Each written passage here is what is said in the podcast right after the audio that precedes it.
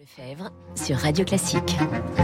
Il est 7h24. Marcelo Vesfred et David Abiker sont dans ce studio. Bonjour messieurs. Bonjour, Augustin. L'info politique, Marcelo Vesfred du Parisien. Emmanuel Macron est actuellement en Afrique. Il laisse le gouvernement à la manœuvre sur les retraites. Mais quand le sujet sera passé, il veut redescendre dans l'arène. Oui, alors je vais vous rapporter cette confidence d'un proche du président. Emmanuel Macron se prépare à lancer un mouvement de grande ampleur ce printemps. Son quinquennat se joue à ce moment-là. Il ne veut pas être condamné s'il ne reprend pas la main à faire de la gestion jusqu'en 2027. Fin de citation. Cette habitude d'Élysée détaille le chantier des réformes, immigration, travail, santé, écologie, école. Les réunions de travail ont déjà commencé, mais aussi gros travail sur les institutions. On le sait, c'est un chantier risqué. Hein. Emmanuel Macron a déjà essayé par deux fois de toucher à la, Constitution sans y parvenir.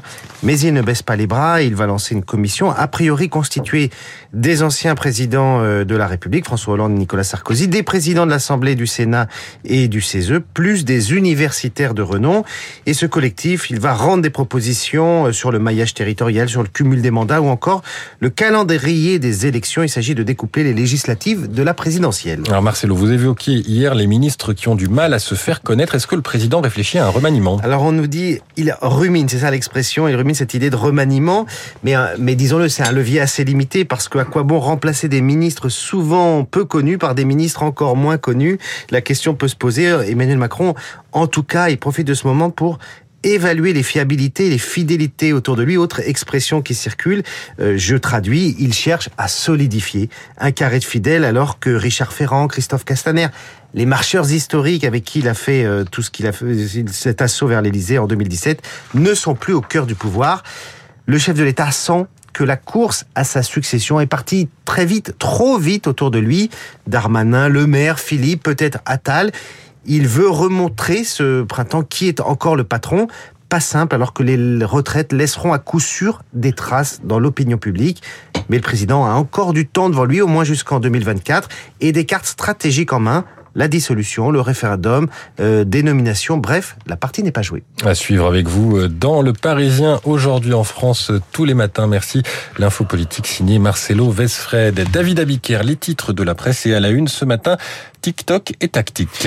Pourquoi le réseau social TikTok fait tiquer? C'est la une de Libération ce matin quand la tribune explique pourquoi l'avenir du réseau social chinois est menacé. On reste en Chine avec la une des échos. La Chine redémarre fort selon le quotidien économique. La tactique est bien sûr politique. Retraite, la réforme est dans les mains de la droite, titre Le Monde, quand l'opinion explique que Ciotti fait lui face aux frondeurs. La Croix, pour sa part, s'intéresse à l'extrême droite, celle de Zemmour qui joue l'agitation permanente, celle de Le Pen qui opte pour la normalisation. Une douche en une du Parisien aujourd'hui en France. Au recyclable, la France doit faire des efforts. Après la douche, Fontaine, juste Fontaine, le footballeur recordman de but en phase finale d'une Coupe du Monde est mort hier à 89 ans.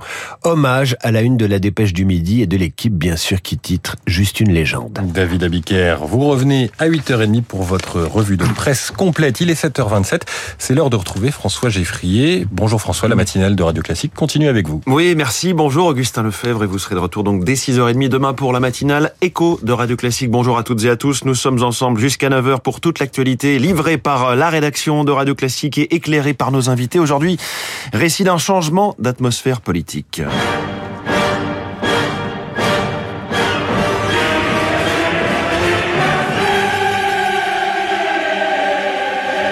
Le bruit et la fureur, les jours de colère ici, Dies Irae de Verdi. Eh bien, c'était l'Assemblée nationale il y a deux semaines. Aujourd'hui, le même dossier, celui de la réforme des retraites, arrive dans un autre hémicycle connu pour une plus grande rondeur dans la tenue de ces débats.